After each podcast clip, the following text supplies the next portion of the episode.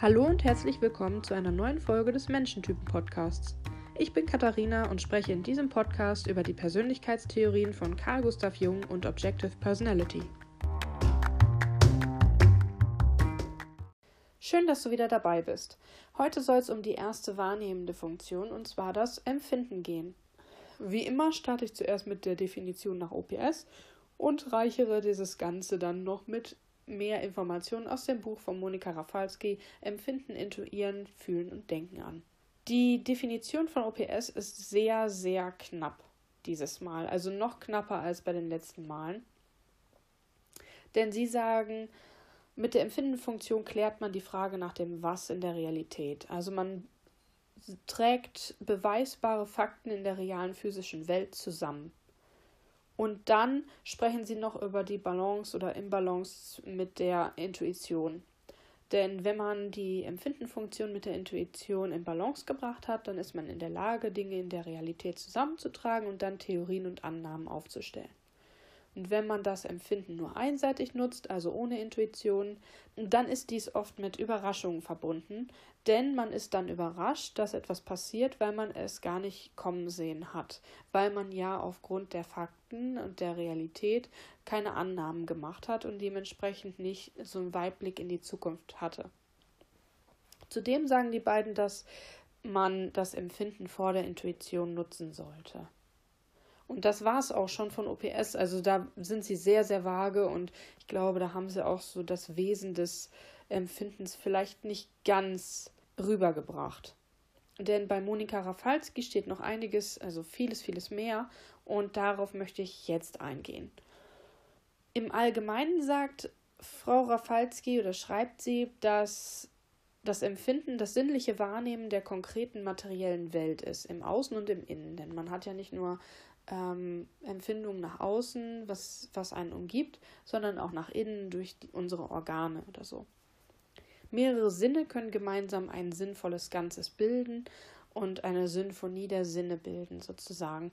Ähm, da können wir uns zum Beispiel den Gleichgewichtssinn vorstellen. Da arbeiten ja auch sehr viele Dinge zusammen in unserem Körper. Aber Sinne können sich auch gegenseitig kompensieren. Das wissen wir dadurch, wenn wir ähm, Menschen mit äh, Menschen sehen, die ihr Augenlicht verlieren mit der Zeit, da wird das Gehör besser. Als Beispiel. Ja, das, die Empfindenfunktion dient für uns in erster Linie zur Orientierung in dieser Welt. Und zum Empfinden gehören folgende Dinge, also die Augen, Ohren, Haut, Zunge, Mundhöhle, innere Organe, Muskeln und Gelenke, Lage, Gliederstellungs- und Gleichgewichtssinn und das Schmerz- und Temperaturempfinden. Und wenn man all diese Sachen zusammennimmt, dann gibt es im Buddhismus die Theorie, dass man dann mehr als ein Ganzes schafft und dann nochmal einen eigenen Sinn entwickelt, nochmal einen, einen zusätzlichen Sinn entwickelt, wenn man alles zusammennimmt. Das Potenzial der Empfindenfunktion kann man im Handwerk, in Künsten, im Tanz oder im Sport ausleben. Und wenn du äh, dich da wieder erkennst, dass du vielleicht ganz sportbegabt bist oder sehr handwerklich geschickt, kann es sein, dass deine, Empf dass deine Empfindenfunktion wirklich gut ausgeprägt ist und dass du sie ziemlich weit oben hast in deinem Funktionsstack. Dann gibt es noch sowas wie Synästhesien, also ein eng verflochtenes Sinnesnetzwerk. Zum Beispiel werden dann Stimmen als hell, dunkel oder dumpf empfunden oder Töne als voll oder weich Zahlen und Namen können sich farbig darstellen oder Farben können kalt oder warm sein. Das ist also keine Störung, wenn man ähm, das Ganze so wahrnimmt. Es ist halt einfach ein, da, da wirken im Prinzip mehrere Sinne zusammen. Aber Achtung, hier nicht verwechseln diese Synästhesie mit dem Zusammenwirken von Empfinden und Fühlen.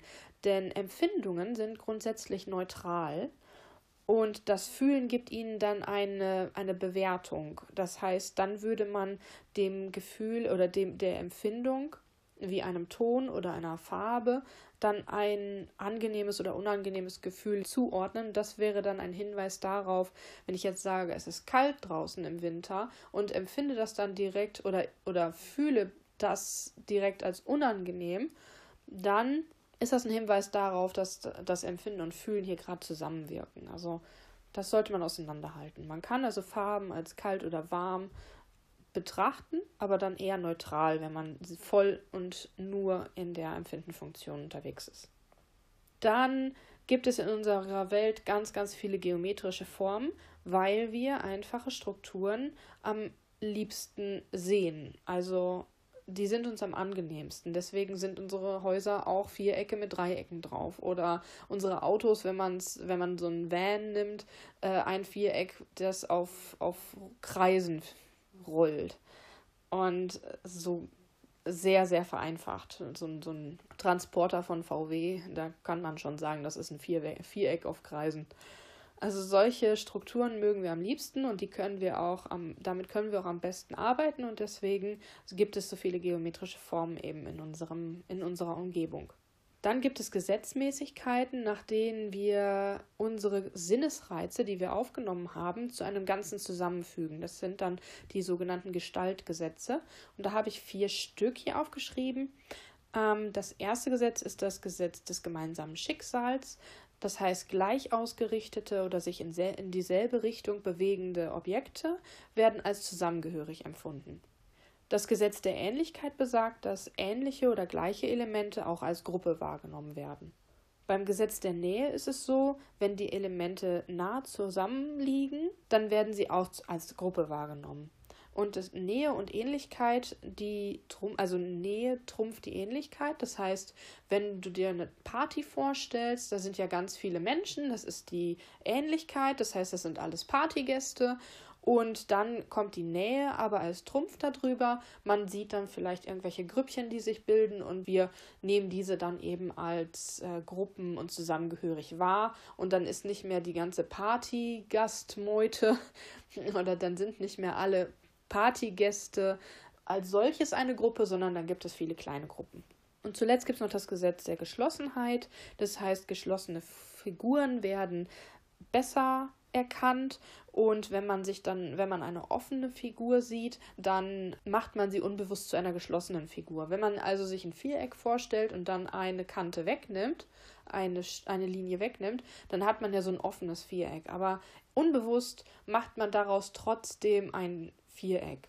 Selbst wenn man nur die Ecken zeichnen würde von dem Viereck und in der Mitte diese, diese Linien weglassen würde, würde man trotzdem ein Viereck sehen. Das ist dann das Gestaltgesetz. So. Und nun komme ich zur Symbolik und Spiritualität. Und das ist das, was auch bei OPS irgendwie ein bisschen vergessen wurde oder nicht berücksichtigt wurde und was auch in unserer Gesellschaft immer mehr Probleme bereitet. Denn normalerweise ist die Empfindungsfunktion eine sehr, sehr schöpferische und göttliche Funktion und eine sehr spirituelle Funktion. Aber das vernachlässigen wir oder das, das wurde mit der Zeit einfach verdrängt.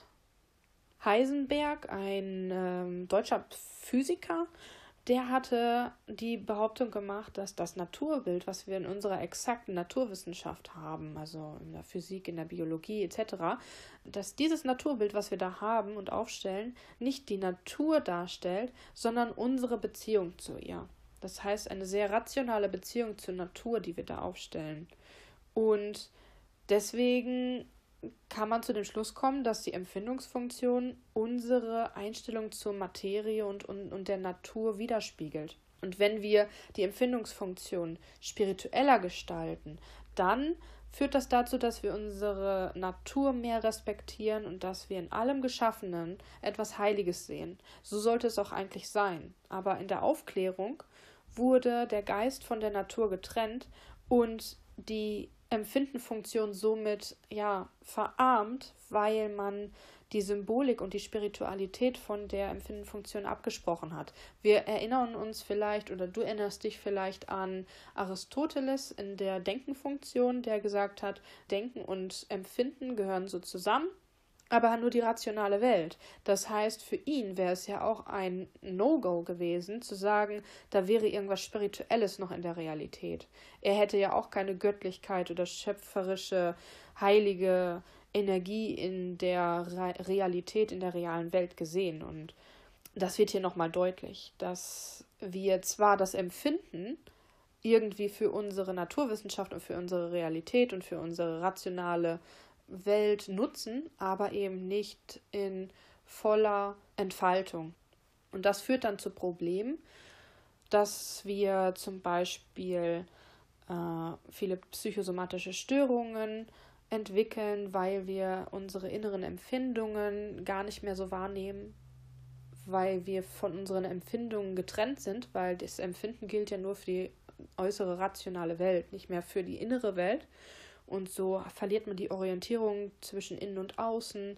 Man verliert die Selbsterfahrung, die Fähigkeit der Lebensentfaltung oder der Selbstfürsorge. Und dadurch entstehen dann eben diese psychosomatischen Störungen oder auch Ess- und Körperschemastörungen ähm, können aus diesem Grund entstehen, weil man eben diese Verbindung zur Empfindenfunktion gar nicht mehr so ursprünglich pflegt, wie man es damals pflegte oder wie man es pflegen sollte. Und so werden Signale aus dem Inneren dann auch eher als Störsignale empfunden und nicht als Hinweise, etwas zu verändern oder dass das eigene Leben und Tun vielleicht etwas überdacht werden sollte.